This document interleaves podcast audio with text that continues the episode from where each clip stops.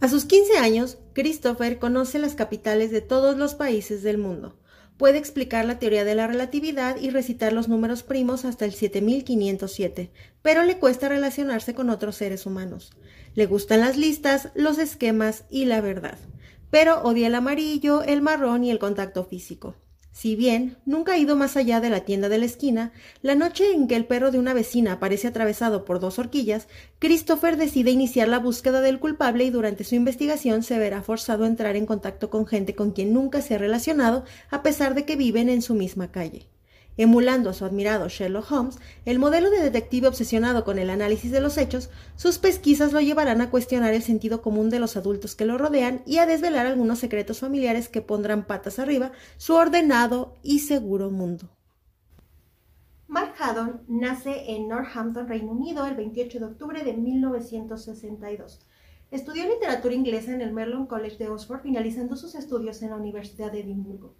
Actualmente trabaja como profesor de escritura creativa en la Universidad de Oxford y en la Fundación Arbor, y es conocido por ser escritor, ilustrador, pintor y guionista para la televisión. Por su trabajo en la tele ha recibido dos galardones BAFTA, los premios otorgados por la Academia Británica de las Artes Cinematográficas y de la Televisión. Su carrera literaria comenzó dentro del campo de la literatura infantil y juvenil, sobre todo por la serie de novelas protagonizadas por el agente Z, cuyas aventuras han llegado a ser adaptadas por la BBC como una serie de televisión. En total, a la fecha de grabación de este podcast, ha escrito 19 libros para niños y 3 novelas. Mark Haddon trabajó durante una temporada con personas con capacidades físicas y mentales diferentes, lo que le ayudó e inspiró a la hora de escribir su primera novela, dirigida a un público adulto, la cual publicó en 2003. Y esta lo lanzó a la fama internacional, logrando grandes elogios por su abordaje del trastorno del espectro autista en el joven protagonista. Por esta primera novela recibió múltiples reconocimientos, entre los que se encuentran el White Bread Book of the Year Award 2004, el Waterstones Literary Fiction Award en 2004 o el premio Waverton Goodreads en 2004. Hoy, en el podcast, hablaremos de este exitoso libro que también ha sido adaptado al teatro y galardonado por su puesta en escena. Está narrado por Christopher John Francis Bond, un chico de 15 años con Asperger, uno de los trastornos del espectro autista y esta novela se titula El curioso incidente del perro a medianoche. Hola, yo soy Pau Galindo, esto es un libro, una historia.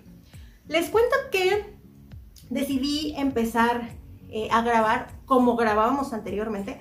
La realidad es que yo siempre eh, traigo mi acordeón en la Kindle y es donde me permite hacer mis investigaciones. Yo las paso a la Kindle y lo que hacíamos en el podcast antes de que fuera formato de video y de hecho por ahí hay algunos episodios perdidos donde estamos en video y eh, lo que hacíamos era eso.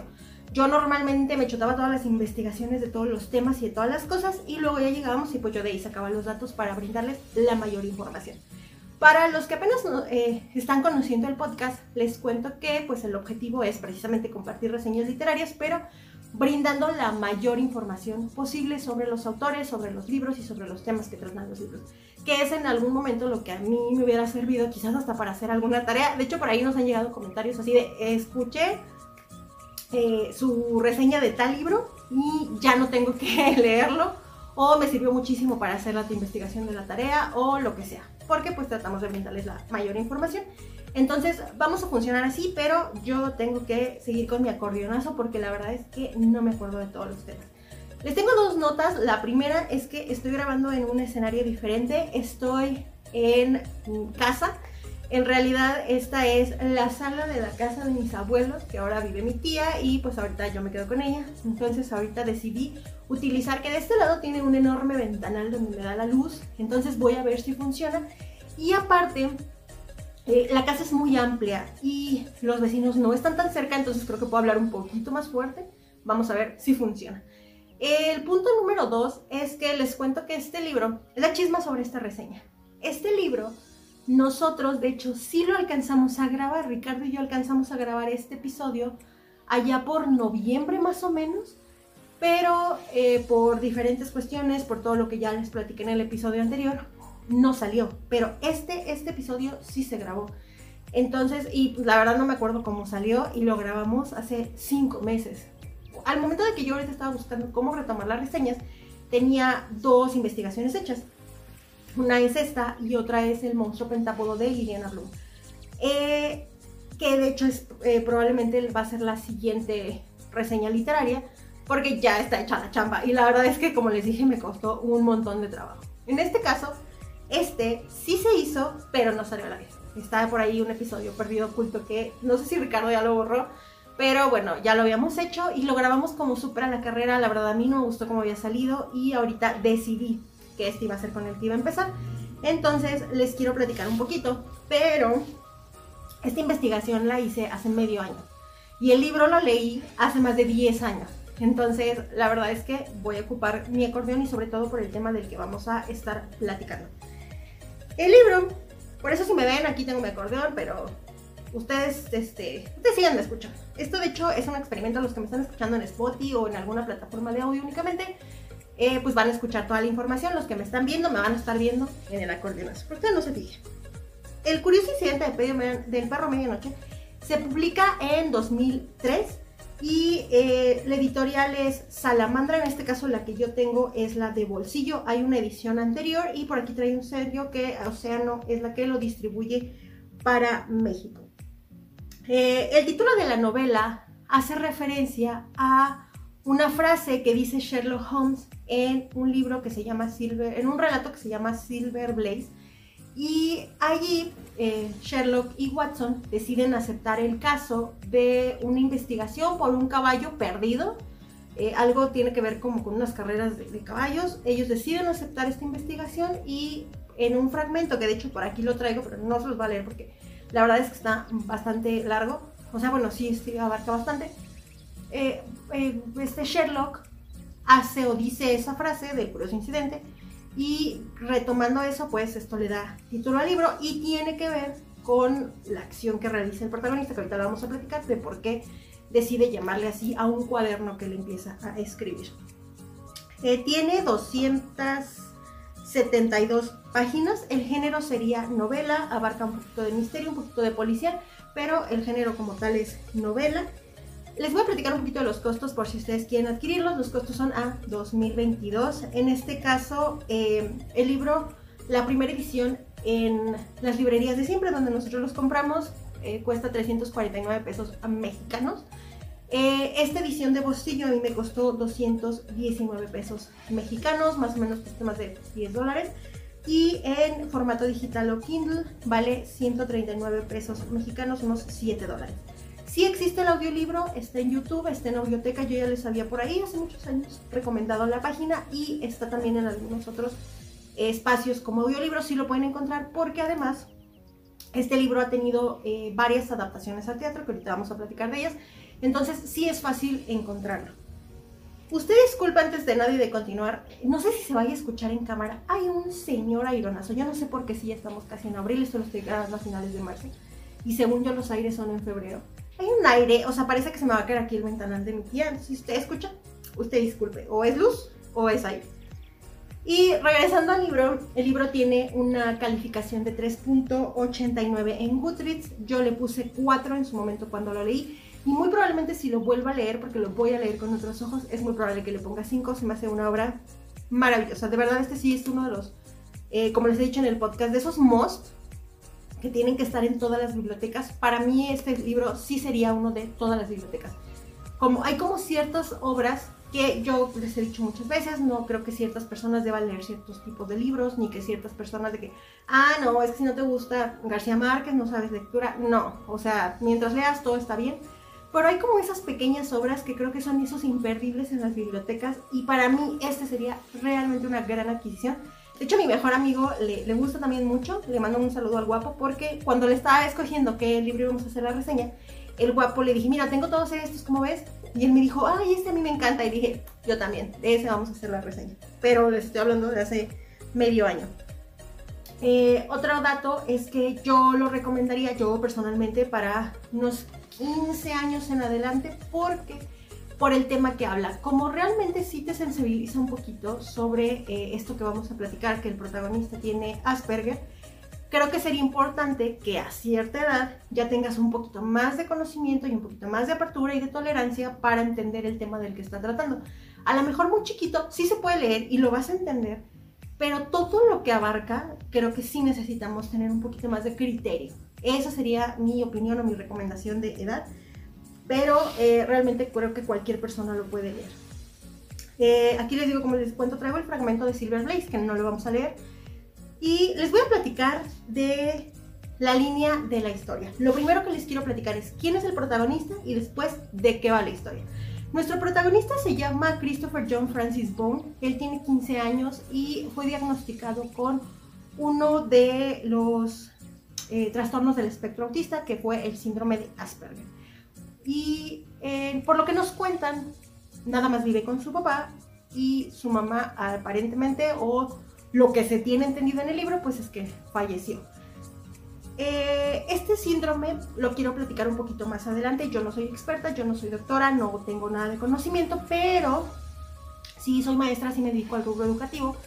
Y ah, derivado de eso me he permitido investigar un poquito cómo es que esto afecta a la educación de los chicos nosotros en la escuela en la que yo trabajo sí trabajamos con niños con diferentes habilidades, cuando tienen TDA, cuando tienen Asperger, etc. Entonces eso me ha permitido aprender un poquito y lo poco que he aprendido se los quiero compartir porque les puede servir a ustedes para identificar un poco como esto, a lo mejor en alumnos, primos, etcétera, porque no nada más se da en infancia, se da, es algo que acompaña a la persona durante toda su vida y pues lo quiero platicar un poquito más.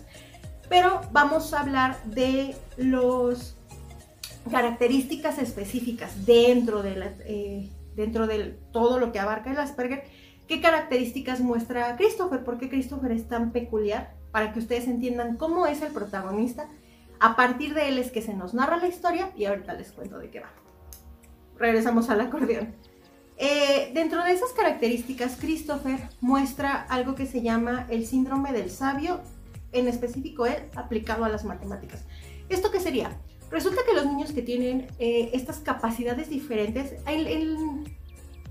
digamos que en la descripción lo hablan como discapacidades, a mí no me gusta nombrarlo como discapacidades, sino esta capacidad diferente de divergente de pensamiento, Christopher, las personas que muestran el síndrome del sabio es que dentro de esta cuestión que no les permite asimilar las cosas de manera como a todo mundo a lo mejor le serían, eh, muestran una sobresaliente en un área en específica. En este caso, Christopher destaca en las matemáticas. Es buenísimo con las matemáticas, por lo tanto, eh, digamos que a lo mejor no en todas las materias o a lo mejor no entiende todo, pero en matemáticas destaca y es un talento natural.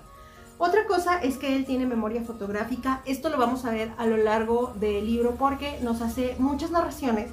Ahorita les quiero leer un pequeño fragmento donde de hecho eh, muestra un poquito de este rasgo, pero Christopher tiene la peculiaridad de que todo lo recuerda a detalle. A través de las narraciones de todo lo que va a pasar en el libro, nosotros vamos a ver cómo es que Christopher, eh, no, pues tal persona traía tal cosa de tal color y estaba así el día y vimos esto, etc. Eh, él también es patológicamente incapaz de decir mentiras. Esto se va a ver muy reflejado porque cuando a él le preguntan algo, eh, normalmente creo que todas las personas a veces hasta por instinto mentimos, o sea, así como de, no, yo ya voy saliendo para allá, no te preocupes, ahorita llego cuando todavía no sales de la casa y ese tipo de cosas. Christopher no, realmente Christopher eh, es muy honesto y es muy transparente con su pensamiento, como probablemente son los niños antes de la perversión de, ir creciendo. Y eh, es muy observador, pero dentro de esto tienen problemas para entender el comportamiento humano. Esto, eh, las personas que muestran algún rasgo de Asperger o de autismo no tienen como este entendimiento de las bromas, no tienen este entendimiento del sarcasmo, de los chistes, de las gesticulaciones, de los gestos corporales. Ellos, su lenguaje es muy textual, muy lineal en la mayoría de los casos. Por lo tanto, le va a costar trabajo. Eh, si alguien va así como, si te guiña el ojo para que tú mientas, él no va a entender qué es lo que está pasando y él es como de, ¿por qué me estás guiando el ojo? Y, esta cuestión como de que eh, va a chocar con estos detalles que a lo mejor a los demás no serían muy naturales. Entonces esto pasa con Christopher. Eh, también es muy sensible al exceso de información. Esto, les quiero, un ejemplo que les puedo poner con alumnos que yo tengo es que cuando yo les estoy explicando un tema, si ese tema hoy incluye un dato nuevo, entran en, crisis, o sea, se estresan, tengo niños que me lloran, porque su cerebro ya está familiarizado con lo nacido y ese salto de rutina eh, les abruma, o sea, es muy abrumador. Es de, a ver, no, no, tranquilo. esto está pasando, nada más te estoy diciendo que este nuevo número se agrega y para ellos es eh, un, algo demasiado trascendental. Otra cosa, pues esta es solamente peculiaridad de Christopher, pero lo vamos a ver con algunos detalles dentro del libro, es que odia los colores amarillo y café. Hay un detalle por ahí en el libro, creo que es con el color amarillo, porque como les digo, lo leí hace mucho, en el que ve a alguien vestido de amarillo y dice, mm, esto me va a traer mala suerte porque esta persona anda de amarillo y seguro esto. Así, en, en ese superstición. Eh, hay algo que también, cuando él lo narra por ahí, uno de los detalles es que él no puede comer mezclados dos tipos de comida, su comida tiene que estar separada. Eso a mí me pasaba de pequeña, les cuento al final por ahí en, la parte de una historia de, esta reseña. Y pues le cuesta mucho trabajo los cambios. Eh, son personas que se acostumbran mucho a sus rutinas, entonces como les digo, introducir algo nuevo pues les genera un poquito de estrés. Eh, esto serían las peculiaridades de Christopher, que es quien nos va a estar narrando la historia. Antes de platicarles, bueno, no, les cuento que luego les cuento porque se van a decir así como de no, no estoy entendiendo qué está pasando. Christopher nos va a platicar en este libro un acontecimiento que pasó estas peculiaridades que ya les conté son las que les van a ir dando ese sazón o ese detallado a todo lo que él nos va narrando, porque tiene una forma muy peculiar de ver la vida y una forma muy peculiar, peculiar de analizar las cosas. Eh, la línea del tiempo es que, bueno, ya les dije que Christopher tiene 15 años, él vive en eh, Swindon, en Inglaterra. Vive con su papá y como ya les contaba, por lo que nos cuentan en la historia, pues su mamá falleció hace cosa de un par de años. Eh, la primicia del libro es que un día él descubre a Wellington, que es el perro de su vecina, la señora Shears, lo descubre muerto. Entonces, eh, la señora Shears se entera de que su perro se murió, hace un escándalo, le llama a la policía y la policía al momento de llegar a investigar, pues como Christopher fue el que lo descubrió y por ahí pasa algo, deciden pues investigar con los vecinos, ¿no? Así de, ok, vamos a ver quién mató a este perro empiezan a preguntar y cuando llegan con Christopher le empiezan a hacer preguntas. Por todas las características que ya les conté de, Christopher, Christopher, eh, digamos que se altera porque piensa que lo están culpando y aparte la policía es de, a ver, oye, chavo, ven y lo agarra. Entonces, a estas personas o a varias personas que tienen esta peculiaridad, el contacto físico también les abruma. Entonces, él se siente atacado de alguna manera, reacciona de forma muy agresiva, ya luego ya entienden un poco la policía que está pasando y le dicen, ay mira ya, o sea, no pasa nada, nada más porfa, pues ten cuidado en esto, o sea, y lo dejan ir, lo dejan libre, por así decirlo. Entonces, eh, resulta que Christopher, al ver que esto había pasado, él decide por su cuenta empezar a investigar para eh, limpiar su nombre, porque él siente que lo estaban acusando de que él mató a Wellington, el perro de su vecino. Por lo tanto, eh, Christopher dice, no, esto no puede pasar, yo voy a descubrir quién mató a Wellington. Y empieza a llevar una libreta un diario como un registro de la investigación para recapitular, así de cuándo fue el último día que vi a Wellington y qué es lo que va a pasar. Entonces empieza a llevar este cuaderno que se va a llamar El curioso incidente del perro a medianoche y eh, empieza su investigación, pero un día su papá entra a su cuarto y descubre que Christopher tiene esta libreta. La ojea y dice, no, este chamaco, que ojo, su papá ya sabe cómo es y sabe qué, características tiene, dice, me va a meter en broncas con la vecina, le quita el cuaderno y lo esconde. Christopher llega, se da cuenta que no está el cuaderno y dice, ¿dónde está mi libreta? Y Christopher se va al cuarto de su papá a esculcar las cosas para recuperar su libreta porque su papá le dice, no, no, no hagas eso porque me vas a meter en broncas.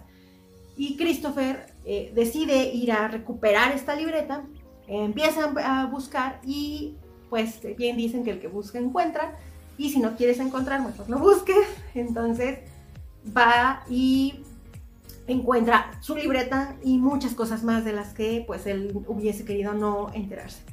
Eh, y a partir de aquí creo que esto es todo lo que les puedo contar sin spoilers. Al final y de ratito, y si no se me olvida, les voy a contar en qué, cuáles son los spoilers del libro.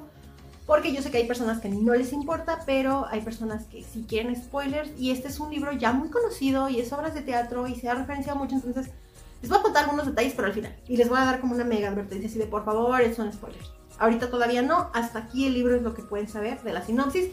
Y probablemente les pueda parecer algo muy simple, pero la verdad es que algo que te atrapa completamente del libro es que desde que lo empiezas a leer, te enamoras de la personalidad de Christopher.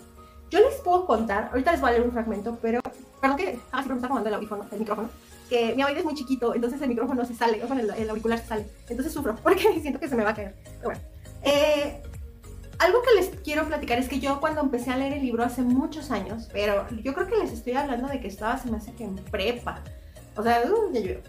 Y cuando yo lo leí, probablemente, o sea, sí menciona la edad del personaje, de hecho supongo que hasta en la sinopsis no lo sé, pero em, yo no caí en cuenta que Christopher tenía 15 años. Entonces cuando yo lo empecé a leer, yo en todo momento me imaginaba a un niño pequeño por la forma en la que Christopher narra las cosas. Yo sentía que un niño era el que me estaba contando las cosas. Entonces, obviamente yo pues era una cosa muy probablemente a la edad de Christopher cuando leí el libro. No, no dimensionaba para la estructura de comunicación que yo tenía a los 15. Yo pensaba que este libro me lo estaba narrando alguien pequeño. Y hasta que crecí y tuve una relectura, creo que lo he leído tres veces en total en mi vida, me di cuenta que dije, no, espera, o sea, este chavo es un chavo, pero su proceso mental es diferente y todo. Y bueno, y luego ya me dediqué a la educación, uno entiende las cosas de manera diferente, pero eso es un dato muy peculiar por la forma en la que está narrado. Les quiero leer un fragmento. El libro es muy simple, la verdad es que se lee rapidísimo, de verdad es... Es un libro de esos que te lo puedes aventar en tres tardes y te vas a picar con la historia. Y además, bueno, si me están viendo, los que están viendo este video, eh, el libro trae, por ejemplo, la forma en la que Christopher te explica las cosas con su razonamiento tiene una justificación y como ya les dije es buenísimo para las matemáticas y bueno como para estas partes de lógica, bueno para la memoria. Entonces, por ejemplo, el libro trae gráficas y trae explicaciones como de física y trae explicaciones de, de varias cosas dentro de lo que Christopher nos está contando. O sea, Christopher es el narrador entonces él te dice, pues es que no pudo haber pasado esto porque esto estaba aquí, por lo tanto la ventana estaba de este lado y sí. Entonces es, es, realmente es muy entretenido meterte a la cabeza de Christopher. Les voy a contar, y trae como, vean, y trae como un mapa, o sea, trae mapas, trae fórmulas, trae gráficas, trae de repente por ahí unos dibujos, trae, este, ¿cómo se llaman estos? Diagramas, y trae todas estas cosas que permiten como ir entendiendo el proceso mental de cómo Christopher va descubriendo. Realmente nosotros vamos descubriendo con Christopher qué es lo que está pasando y lo vamos viendo desde sus ojos. Todos los detalles y todo lo que vamos a ver de lo que pasó con la vecina, con el papá, con no sé quién, lo vamos viendo a través de lo que Christopher va conociendo. Les voy a leer un pedacito mini que es el capítulo 113, ¿sí, no? Ah, van a decir ¿qué? Pero son capítulos de que eh, son capítulos de, dos hojas y los capítulos, si no me equivoco, son números primos, eh, porque a Christopher le gustan los números primos. Entonces no van seriados, entonces el 113, este, sí son números primos, ya me acuerdo. Entonces, por ejemplo, del capítulo 73 se pasa al 79 y porque así le gusta a Christopher, porque este es el diario de registro de Christopher. Pero bueno, les leo. Esta parte es capítulo 113 y dice, mi memoria es como una película. Por eso soy realmente bueno a la hora de acordarme de cosas, como las conversaciones que he escrito en el libro, y lo que la gente llevaba y cómo olía, porque mi memoria tiene una banda olfativa que es como una banda sonora. Y cuando la gente me pide que recuerde algo, puedo apretar simplemente el rebobinar y el avance rápido y la pausa, como en un aparato de video, más bien como en un DVD, porque no tengo que rebobinar todo lo que hay en medio para llegar a un recuerdo de algo que pasó hace mucho tiempo. Y no hay botones, además porque está pasando en mi cabeza. Si alguien me dice, Christopher, cuéntame cómo era tu madre, puedo rebobinar hasta, hasta montones de escenas distintas y decir cómo era ella en esas escenas. Por ejemplo, podría rebobinar hasta el 4 de julio de 1992 cuando yo tenía 9 años, que era un sábado y estábamos de vacaciones en Cornales. Y por la tarde estuvimos en la playa en un sitio llamado Volver. Mi madre llevaba unos pantalones cortos tejanos y la parte de arriba de un bikini azul claro y fumaba unos cigarrillos llamados Consulate, que tenían sabor mentolado y no se bañaba. Madre tomaba el sol en una toalla de rayas rojas y moradas y leía un libro de eh, Georgette Heger titulado Las, Los farsantes. Y ya, hasta ahí les voy a leer. Perdón si maté el apellido del autor, pero dije que, ¿qué es esto? Y bueno, como les puedo platicar, todo el libro va, todo el libro Christopher te lo está narrando con ese lenguaje tan particular que la verdad lo hace muy único, la forma en la que describe las cosas lo hace muy único. Y a mí me daba mucha ternura estar leyendo la, parte de la historia de Christopher, pero les digo, yo lo veía como un niño chiquito. Realmente cuando caí en cuenta que era un adolescente, y más considerando los adolescentes de ahora, la verdad es que la inocencia de Christopher es, es hermosa a partir de pues esta cuestión de lo que este trastorno que él tiene. Bueno, aparte de los spoilers, los traigo apuntados, pero pues se los digo de ratito. Y les quiero hablar un poquito de que este libro, precisamente como les contaba en la biografía, al momento de que el autor tuvo este acercamiento y decidió como hacerlo como un homenaje a partir de que él trabajó con personas con este tipo de capacidades, pues ha servido mucho para digamos que mandar como este pequeño mensaje social. Y el libro, yo por ahí investigando encontré que pues en algunas bibliotecas de Estados Unidos y demás se lee como parte de esas lecturas obligatorias de la biblioteca, que bueno aquí pues sabemos que no, pero eh, para llevarlo a más gente se han hecho representaciones teatrales que han sido muy famosas y muy reconocidas. Eh, por ejemplo, el libro fue adaptado por, así como no, por Simon Stevens y dirigido por Marianne Elliott y fue aclamado por el Times como una combinación fenomenal de la narración y del espectáculo. En Broadway ganó cinco premios Tony en 2015, incluyendo Mejor Obra, Mejor Director, y en Londres obtuvo siete premios Oliver en 2013, incluyendo Mejor Obra Nueva. Ustedes si entran a YouTube pueden buscar El curioso incidente del perro medianoche, Broadway o obra, y pueden encontrar fragmentos de ambas, tanto, bueno, en inglés este, de, la parte de Broadway y en español porque ha tenido unas adaptaciones en México en 2013 y 2014 en las que me acuerdo que en una de las dos Luis Gerardo Méndez fue eh, Christopher, fue quien representó a Christopher, pero estoy hablando de hace 10 años casi, este, 2013. Y ustedes pueden buscar y aparecen esos pequeños fragmentos de cómo está la obra. Y la verdad es bonito, yo para hacer esta investigación en su momento, hace muchos meses, busqué pedacitos y estaba yo muy picada y dije, ay, me gustaría, me gustaría como ver la obra en vivo y siento que es una obra con un mensaje muy bonito. Antes de seguir hablando de lo que sería esta parte del Asperger dentro del trastorno del espectro autista, les quiero dar un paréntesis de una recomendación de una serie que vi hace no mucho, de hecho la terminé de ver, si no me equivoco, cuando estaba haciendo la investigación para esto, no me acuerdo. A lo mejor ustedes ya la vieron y es Atypical, es una serie de Netflix que habla sobre un chico de 18 años que se llama Sam, que vive con su familia, con su hermana y con sus papás, y que él tiene precisamente este, tiene este trastorno. Y resulta que él decide un día, que, me estoy acordando, traigo como pequeños datos apuntados, pero estoy haciendo memoria de, de la sinopsis de la serie. Él decide que quiere ir a la universidad, cuando él toda la vida pues ha estado como cobijado por su mamá, que es un sobreprotectora, por su hermano, etc decide que quiere ir a la universidad ahora que salga de la prepa y que quiere tener una novia. Entonces es a partir de esta primicia que nosotros vamos a ver cómo es que Sam empieza su familia a adaptarse a estas decisiones y pues a recorrer este camino para que Sam pueda llegar a la universidad.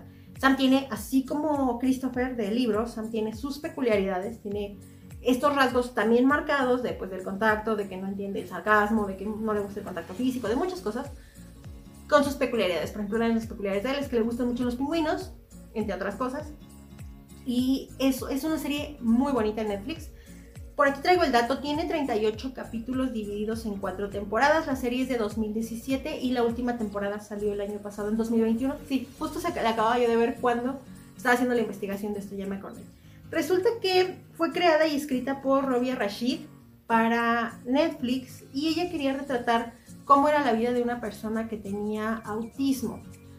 Eh, porque una persona muy cercana a ella tenía esta situación y ella se inspiró de ver cómo esta dinámica familiar para retratarlo, ¿no? Porque es una, no es la típica familia, este, digamos que la familia tradicional, sino que cómo es que dentro del núcleo familiar una persona con estas características puede modificar cómo es que se desenvuelven las demás personas dentro de este círculo y ella contratan a varias personas cuyo, dentro de la producción cuyos familiares o conocidos o amigos tienen también este trastorno y por lo tanto pues digamos que la serie se vuelve muy apegada a la realidad de cómo sería vivir con alguien así. Es muy bonita, es una serie que cuando la acabas de ver te sientes bien. No te da así como la moraleja y el mensaje aleccionador y como para que salgas y digas, no, de ahora adelante voy a hacer esto. No, pero te, hace como este ligero coco wash sobre la empatía, sobre la apertura, sobre el entendimiento, Las lecciones son muy bonitas y ver los ojos a través de Sam, que es quien nos está como narrando en la mayoría de los episodios lo que está pasando, nos hace entender las cosas de manera diferente. De verdad, las, la, terminas de ver y yo sentía que la humanidad tenía una esperanza. Realmente me, gustó mucho. Y me parece como una recomendación paréntesis. Déjenme les cuento que estoy súper enojada porque se pausó la grabación y ya tenía como 15 minutos hablando como loca. Y no sé qué pasó. y aparte aquí pasó, sigue un ruido de fondo, bueno, esto es México. Están así de que se compran los fierros, así. Entonces, bueno. Les acabo de hablar de Typical, me fijé que fue lo último que dije, no sé en qué quedó, por ahí se ven así como de qué pasó aquí, porque se cortó. Estábamos hablando de Typical. Les voy a platicar, lo que sigue es platicarles un poquito de lo que es el trastorno del espectro autista. Ya me había aventado todo un speech, pero bueno, les cuento así súper rápido. Dentro de la escuela donde yo trabajo, yo, eh, para que vean como que de dónde salió y no digan, está loca.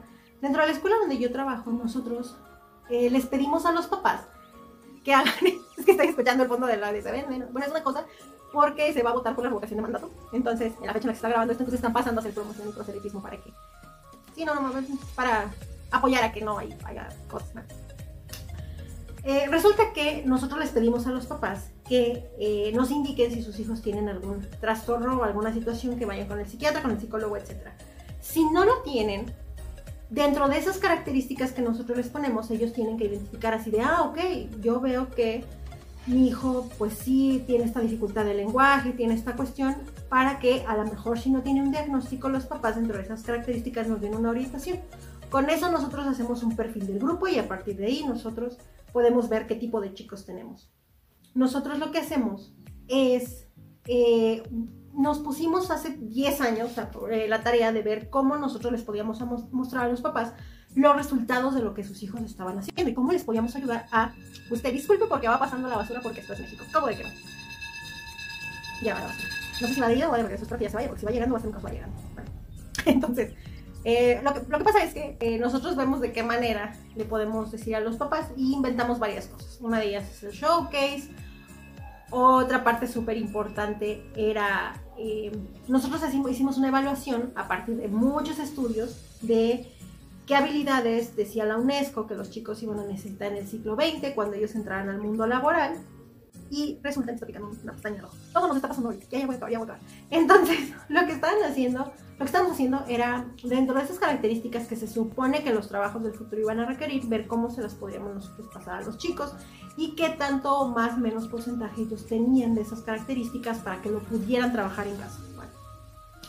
Dentro de todo esto, nosotros les hacíamos un diagnóstico a los papás de, mire, creemos que su hijo tiene como estas características, mire, le sugerimos que le vayan a hacer un examen de la vista, le sugerimos que, pues, en terapia de lenguaje esto, que las matemáticas. Entonces, pues era así como de, miren, papá, aquí está la herramienta, ya si usted la quiere utilizar, pues, órale.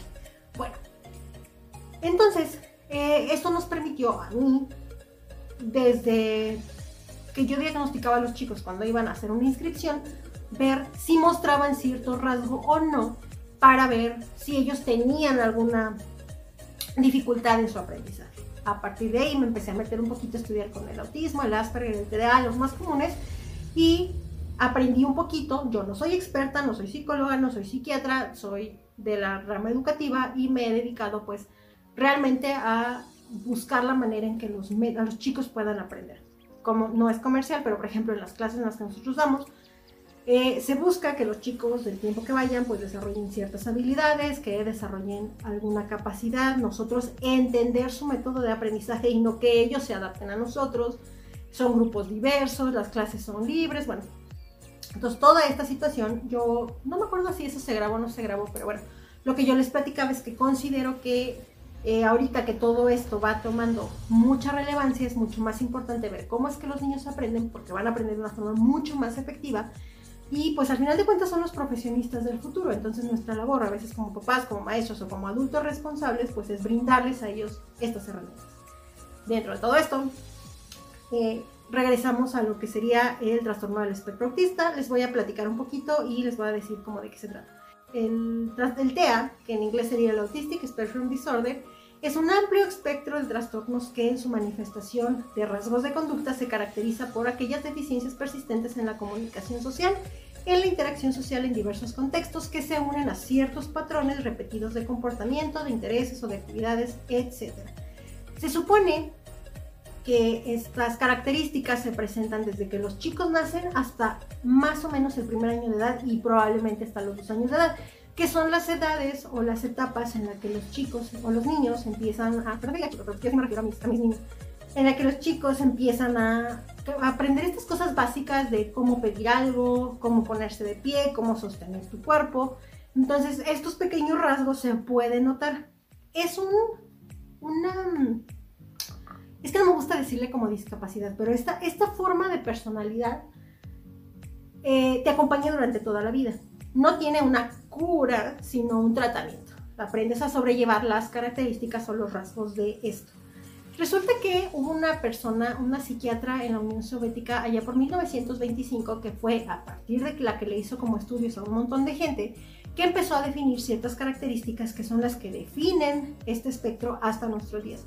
Sin embargo, ella dejó como ahí el estudio y fue hasta los años 40 que empezaron realmente a tomarle como importancia y a tomar que ya se había hecho de muchos años atrás y fue hasta los 80 que apareció en las publicaciones de revistas médicas y cosas por el estilo y que ya tomó como cierta relevancia pues hasta nuestros días, pero ojo, se diagnosticaba desde aquellos años. Yo me acuerdo que lo platicaba con mi mamá, porque yo cuando estaba chiquita, yo no me acuerdo que mis compañeros en el grupo del salón dijeran, ah, pues es que estos tienen TDA y estos tienen no sé qué. Yo la verdad es que no.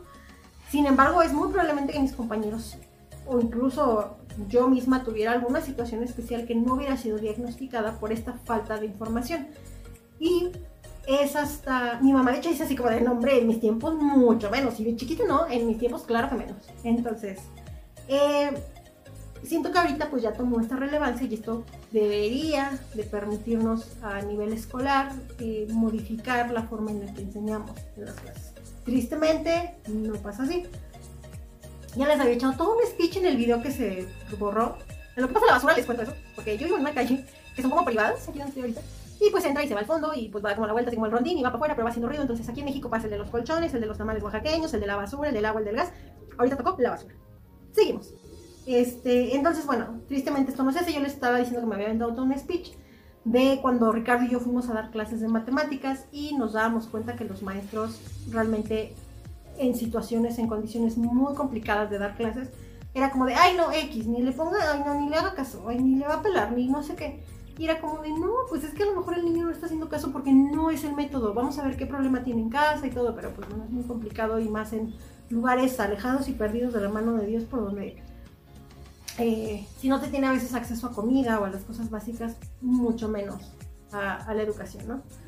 Pero bueno, esos son temas para otras cuestiones les quiero platicar un poquito de la etiología. Les platicaba en lo que se borró que yo platiqué con un amigo que es doctor cuando estaba haciendo esta investigación para decirle, oye, ¿cómo explico en el podcast de dónde nace el autismo? Me gustaría como dar ahí una pequeña intro, pero ya leí la definición del libro de que encontré en medicina, en psiquiatría, no la entiendo ni madres. Entonces se las voy a leer a ustedes y les voy a decir ya la definición que saqué con él, él me ayudó a entenderlo, pero me dijo, está facilísimo.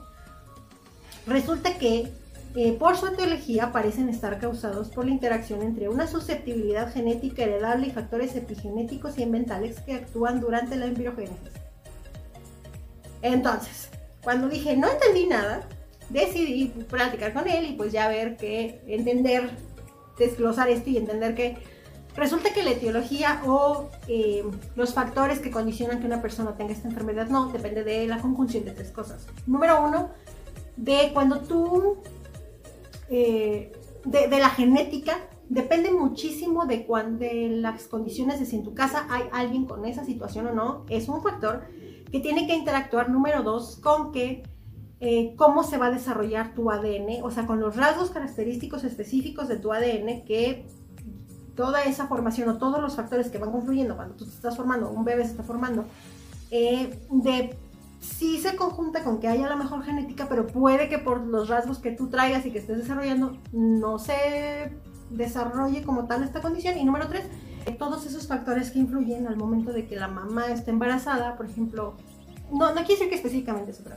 si tiene un susto, la alimentación, una medicación, o sea, todo eso que realmente va, sus factores específicos durante el proceso de embarazo, sumados a la genética que de cuando se hace la unión y que el niño se está formando. Y número tres, si hay algo de en la familia con ese rasgo, pues es probable que pase o no pase que este, la persona llegue a desarrollar, como les decía, una condición relacionada con el autismo. Yo les recomiendo que visiten la página healthychildren.org es de las que a mí en su momento cuando lo estaba estudiando me sirvió mucho para sacar información de cómo o qué rasgos manifestaban las personas que tenían alguna característica. Algo muy interesante que aprendí fue que existe el espectro autista, el, trastorno del espectro autista, y dentro de ese trastorno existen cinco tipos de personalidad que dan determinado. Por ejemplo, dentro del autismo está el autismo puro, está el Asperger y están otros tres que tienen unos nombres medios chistosos porque no me los aprendí, la verdad. El síndrome de Ren, existe el trastorno desintegrado infantil o síndrome de Heller y el trastorno generalizado del desarrollo no especificado. Cada uno agrupa a una cantidad de gente con una cantidad de características específicas y eso define que dentro del autismo ellos tengan esta situación en particular, como sería el caso del el Asperger. Lo que les puedo platicar de las deficiencias es que, por ejemplo, o bueno, de las, no las deficiencias, de las diversiones en las que muestran alguna característica diferente al desarrollo normal esperado en un niño, es que, por ejemplo, los niños que tienen autismo normalmente son muy reacios a los cambios. Esto lo voy a decir como súper general porque ya me había tachado todo un speech que ya no se los voy a repetir porque creo que sí está quedando muy largo. Eh, son muy reacios a los cambios, les gustan mucho las rutinas, les gusta tener el control de lo que está pasando en tu entorno porque así no les genera estrés. Son niños que no mantienen el contacto visual. Esto es muy común cuando tienen TDA o tienen Asperger. Me pasa mucho con, con alumnos que estoy hablando y están así como el techo, pero no me ven y hay niños que sí te prestan específica atención. Otra situación es que eh, son chicos que no entienden la comunicación no verbal, o sea, las gesticulaciones, el contacto físico, no entienden qué está pasando.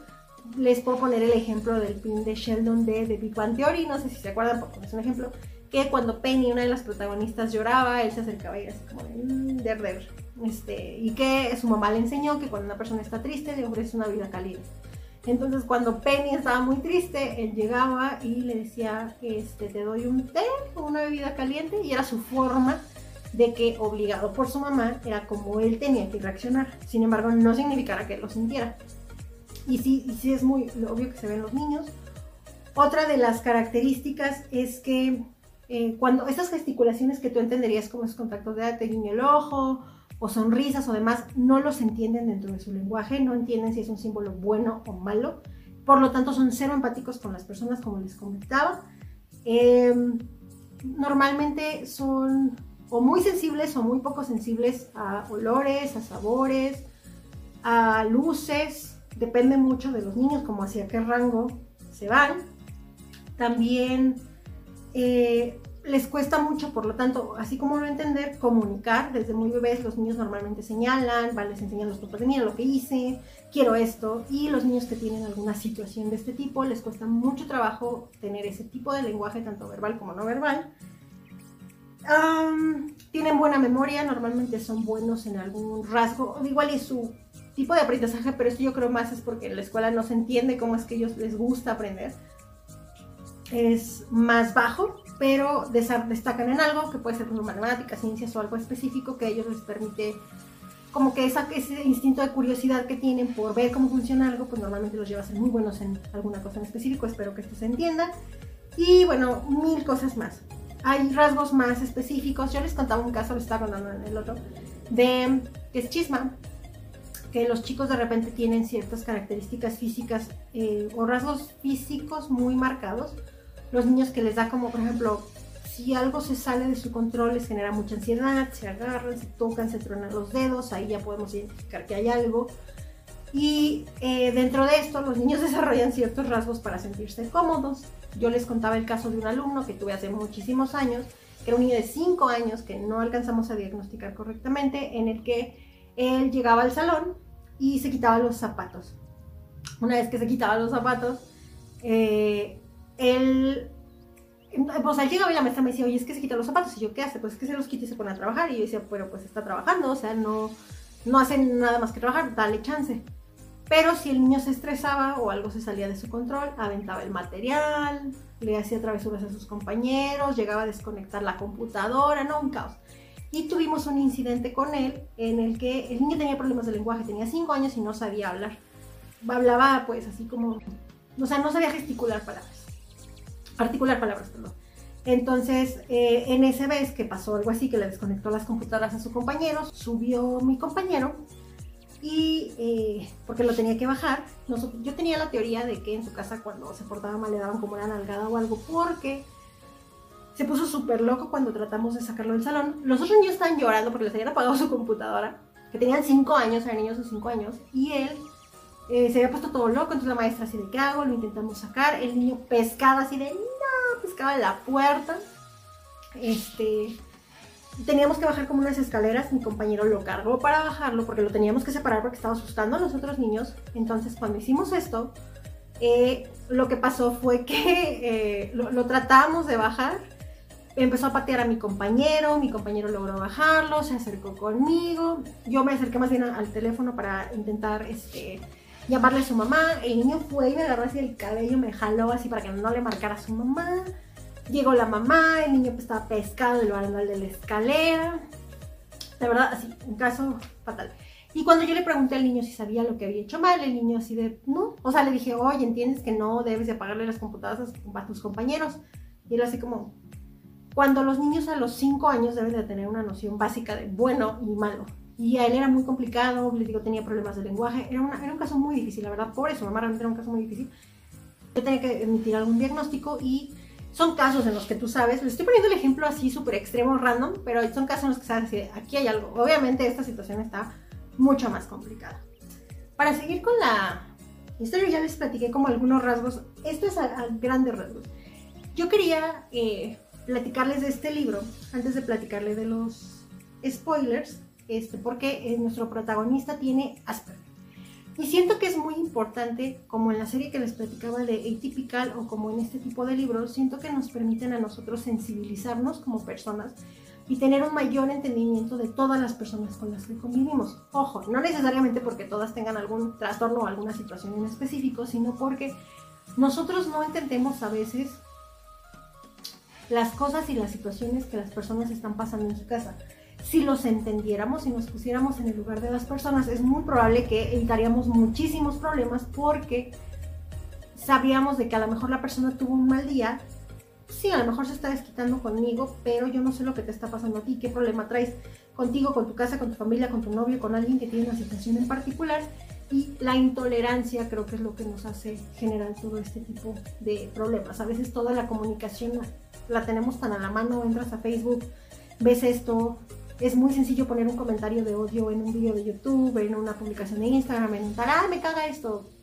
Yo cuando lo veo a veces pienso, digo, si no me gusta lo que tal, pues no te lo voy a decir, si no te va a aportar nada positivo. O no voy a comentar en una publicación de Facebook de alguien que ni conozco para decir, ay, claro que no, que está mal en todo. Ese es mi sentir, esa es mi opinión. Y esto lo relaciono un poquito con lo del tema porque eh, el mensaje que en su momento, cuando nosotros grabamos este episodio, era esta parte si nosotros entendiéramos mucho más cómo son las otras personas y lo que viven en casa, es muy probable que tuviéramos muchos menos problemas y nos estuviéramos bronqueando mucho menos con las personas. Y número dos, que siento que es una responsabilidad muy grande de nosotros como adultos, a las generaciones que vienen abajo, entenderlas, entender cómo funcionan, cómo funciona su cabeza y brindarles las herramientas para que ellas puedan aprender, porque al final de cuentas, uno, ellos van a ser los adultos en un futuro y ellos vienen con generaciones atrás y van a ser la, la fuerza productiva del país, de cualquier país como maestra, yo lo veo como maestra la importancia de que cuando me llegan, creo que les estaba contando en el otro video, si no me equivoco, que yo tengo un alumno que ya está grande, es un alumno actual, que eh, no sabe leer y escribir muy bien, tiene 9 o 10 años, batalla muchísimo y el niño se frustra. Cuando tiene que escribir o leer, llora, porque genera mucho estrés, porque se tarda mucho, porque no lo entiende, no entiende las letras, y de hecho creo que tiene dislexia por cómo escribe las cosas apenas tengo muy poquito con él, entonces apenas estoy emitiendo un diagnóstico, pero cuando yo le comento a su mamá así de, oye, ¿qué crees que fíjate ese fulanito lloró por esto? Ay, no le hagas caso. Ay, así es, siempre batalla. Ay, aquí. Y en mi casa así como de, no, o sea, es que hay que prestarle atención en esto. Y yo al raíz de ver varias cosas, yo veo que muchas cosas vienen de problemas en casa. Entonces, bueno, es todo un círculo vicioso de por qué a veces el sistema de aprendizaje no funciona, de por qué luego vemos ciertos problemas en sociedad que vienen desde problemas de casa, que fueron alimentados por problemas en la escuela y todo es una, una cadenita. Por eso creo que la importancia de, de esta parte de la empatía, sin, sin hacer como el de, ay, es que el regaño y el discurso moral. No, siento que estas son formas bonitas de tener un mayor entendimiento y una mayor apertura para relacionarnos con las personas y que al final ese es el trabajo interno de si nosotros podemos trabajar en nosotros y ser un poquito de mejores personas para este mundo en el que estamos. Christopher, nuestro protagonista, tiene Asperger, regresando un poquito a lo del libro. El síndrome de Asperger, estoy revisando mi acordeón para no darles información incorrecta, es un trastorno que se incluye dentro del espectro autista, como ya les comenté, y que afecta la interacción social, la comunicación verbal, la comunicación no verbal. Tienen cierta resistencia para aceptar el cambio, para cambiar de opinión incluso de lo que ellos van como aprendiendo y tienen como ciertas áreas específicas que es lo que más les gusta a ellos eh, desarrollar o lo que se sienten cómodos. Eh, aquí mencionaban que son personas que tienen normalmente muy buena memoria o buenas capacidades para ciertas áreas y como dato random, este fue nombrado, eh, este, este síndrome fue nombrado en memoria de Hans Asperger, un médico austriaco que describió el síndrome, como les decía, en 1943. Sin embargo, fue hasta 1981 que es, otra persona lo incluyó en los síntomas de, perdón, en los libros de psiquiatría y pues bueno, ahorita ya tiene un diagnóstico amplio en el DSM y en otros tipos de manuales que ya permite hacer un diagnóstico. Por lo que estaba leyendo, es mucho más complicado, de aparte del autismo, diagnosticar el Asperger, porque una persona que tiene Asperger es muy probable que sea como, entre comillas, normal, con ciertos rasgos que digas, ay, eres como medio raro para esto, pero muestran estas características. Em, Christopher, nuestro protagonista, tiene una forma muy peculiar de ver el mundo, como yo les contaba. Es un libro que ustedes van a encariñarse mucho con él y muestra como estos rasgos que son peculiares. Y yo siento, creo, pienso que todas las personas somos peculiares y esto no quiere decir que nosotros tengamos cierto eh, trastorno o alguna condición, pero eso vuelve única nuestra personalidad. Quiero aprovechar para preguntarles a ustedes, comentarles algo de mí, preguntarles a ustedes si tienen algún rasgo característico.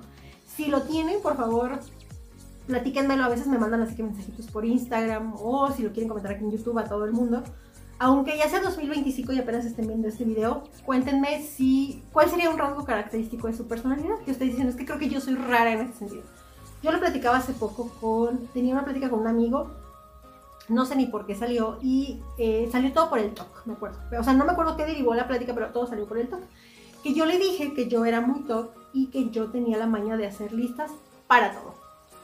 Y él me decía que eso no era TOC y me explicó por qué no era TOC. Pero le digo, bueno, es que es una forma, le digo a mí, Digo, mira, yo tengo trastorno de ansiedad generalizado diagnosticado, entre otras cosas.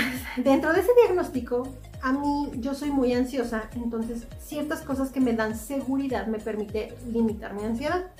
Hacer listas es una de ellas. Si yo hago una lista y voy tachando cosas, hago listas de que lo que tengo que hacer de mis tareas del día, hago listas de mi limpieza, en qué orden la voy a hacer, hago listas de lo que le tengo que decir a una persona, así, hago listas para todo. Eso a mí me genera seguridad. Y también yo le comentaba que, por ejemplo, de las series que veo, de las películas que veo, así como en Goodreads llevo un conteo de los libros que veo, yo los apunto. Me genera seguridad hacer eso. Entonces, eh, teníamos una plática sobre eso, si era TOC o no. Si a alguno de ustedes le pasa lo mismo que yo y hace listas por todos, por favor, díganme. O si tiene ansiedad, dígame cómo, qué maneja, eh, cómo manejan ustedes su ansiedad. Otra cosa es que salieron varios temas de que no, es que eso no es así, etc. Y otra cosa que yo le comentaba de mí, que de chiquita, que de hecho lo tiene Christopher y se los comentaba hace rato, es que Christopher no le gusta revolver su comida. La separa y se la come separado y explica por qué, etc. Y yo les quería contar que cuando yo era pequeña, a mí me gustaba mucho, eh, no me gustaba más bien, me gustaba, no me gustaba, era muy piqui para comer y a mí me gustaba separar mi comida para comer. Ejemplo, si yo iba a servirme sopa y ensalada, no me gustaba que el caldito de la ensalada mojara la sopa, la remojara me daba asco, no me la comía, entre muchas cosas. Ya luego uno crece, aprende a vivir en sociedad y pues ya, o sea, no es como que no lo haga, pero si yo me voy a servir de comer, no me gusta mezclar la comida. Hasta la fecha, a mis treinta y tantos años de edad no me gusta hacerlo.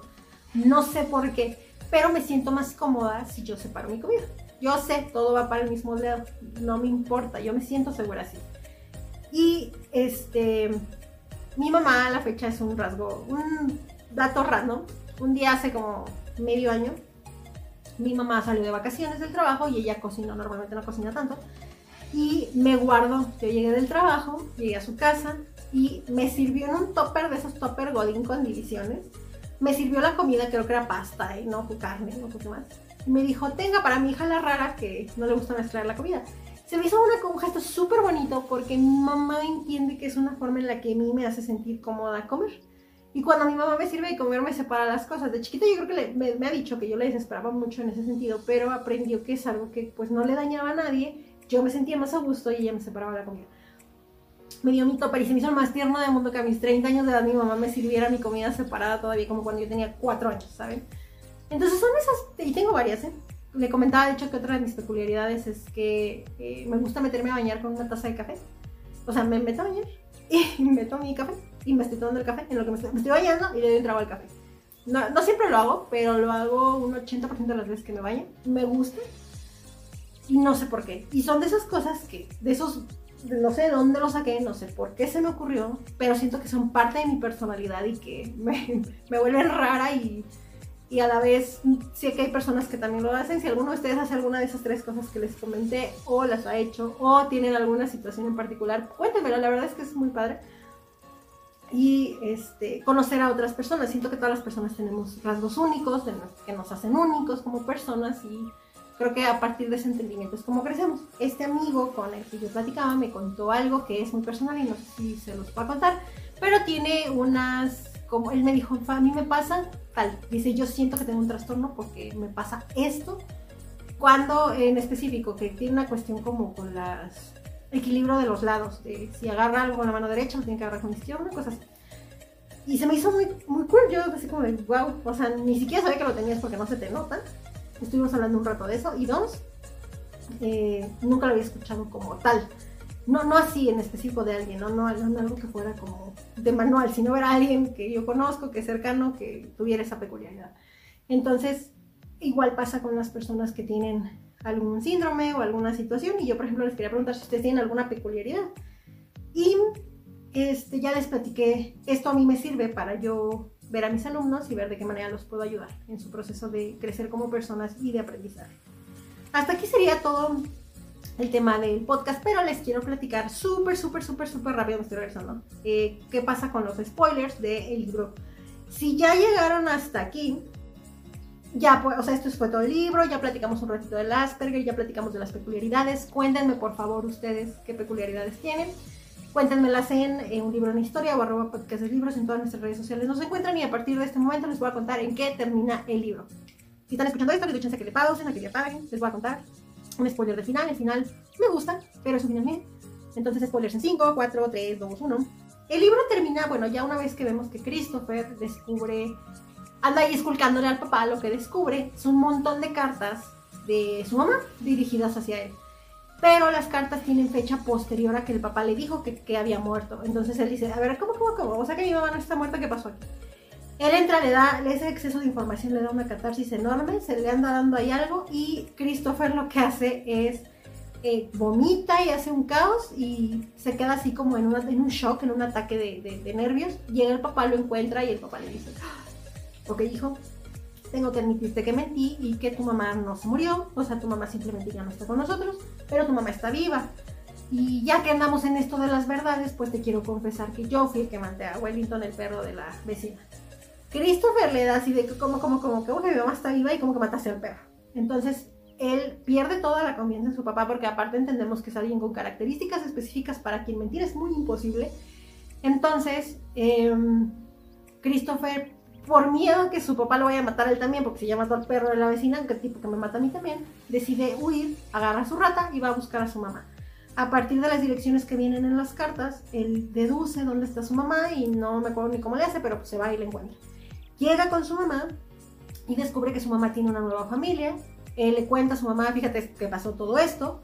Y la mamá decide eh, aceptar quedarse como con él y dice, no, claro que sí, te puedes quedar conmigo, pásale. Y la mamá, la nueva pareja de la mamá, no quiere a Christopher y como no lo quiere, por lo tanto, este, ¿qué pasa con él ahí? Ah, creo que se separan y la mamá decide irse a otro lado, a rentar con una casa para ellos nada más. El papá descubre que Christopher está ahí, llega, le pide perdón, hacen un arreglo y el papá, la mamá acepta que... Ah, porque la mamá para esto no sabía que el papá ya lo había matado. Entonces es como se súper enoja Y llegan a un acuerdo en el que papá ciertos días puede ver a Christopher, le regala un perro, porque para esto ya se había muerto la rata de Christopher, le regala un perro. Y el papá trata de, le dice, no, yo me voy a ganar tu confianza otra vez. Y ya creo que ahí termina el libro. Pero este, eso sería como los detalles finales, es como el giro de tuerca y lo que pasa. Y todo esto lo seguimos viendo y leyendo a través de los ojos y pensamientos de Christopher. Entonces, esta es la recomendación que les traigo a ustedes el día de hoy, el curioso incidente del perro a medianoche, si ya lo leyeron me pueden contar, si tienen alguna peculiaridad, ojo, no relacionada, esto solamente es como un dato curioso extra adicional a lo que estamos comentando de esto que hacen las personalidades únicas. Me encantaría saberlo porque ya se los conté. De hecho, yo cuando yo lo leí y cuando vi que Christopher no le gustaba juntar la comida, yo después decir, yo tenía como la edad de Christopher y dije, espérate, no tendré Asperger, pero, o sea, fue como esos datos que me dan por estar leyendo eso, como cuando lees así de, me duele la cadera y Google te dice, uy, vas a morir, así. Entonces, platíquenmelo, me encantaría escucharlo si ya leyeron. Yo sé que este libro le ha gustado a muchas personas y siento que si lo leen realmente se van a enternecer muchísimo. Y al momento de estar haciendo esto me dieron ganas de volver a leerlo, la verdad, y de volver a, a platicar con Christopher porque siento que me lo está contando como si estuviera platicando conmigo y como alguien más chiquito contándomelo. No sé si se entendió. O sea, si alguien, alguien más pequeño, alguien más frágil de mente, en ese sentido, como tan inocentes como son los niños, así siento que me lo estaban platicando. Creo que es toda la información que traía para ustedes. Ya les dije que me pueden escribir en todas las redes sociales, un libro, una historia o arroba podcast de libros en Facebook, en Twitter, en Instagram, en YouTube. A mí me encuentran como eh, Pau Galindo en todas las redes sociales o arroba soy bien bajo Pau Galindo o arroba los libros de Pau en Instagram. Les prometo que la próxima reseña que va a ser, va a ser el monstruo pentapo de Liliana Bloom, que seguramente YouTube nos va a censurar, pero pues, la neta sí se los quiero traer. Y muchas gracias a todos los que ya me siguen. El canal está a punto de llegar a mil suscriptores. Y yo sé que son así, o sea, mil son así una pulguita, pero ha sido un esfuerzo muy grande. Y les agradezco mucho a todos los que ya se suscriben. Nos escuchamos la próxima. No, la próxima semana no, para que les Nos escuchamos la próxima en un libro, una historia. Bye. dun da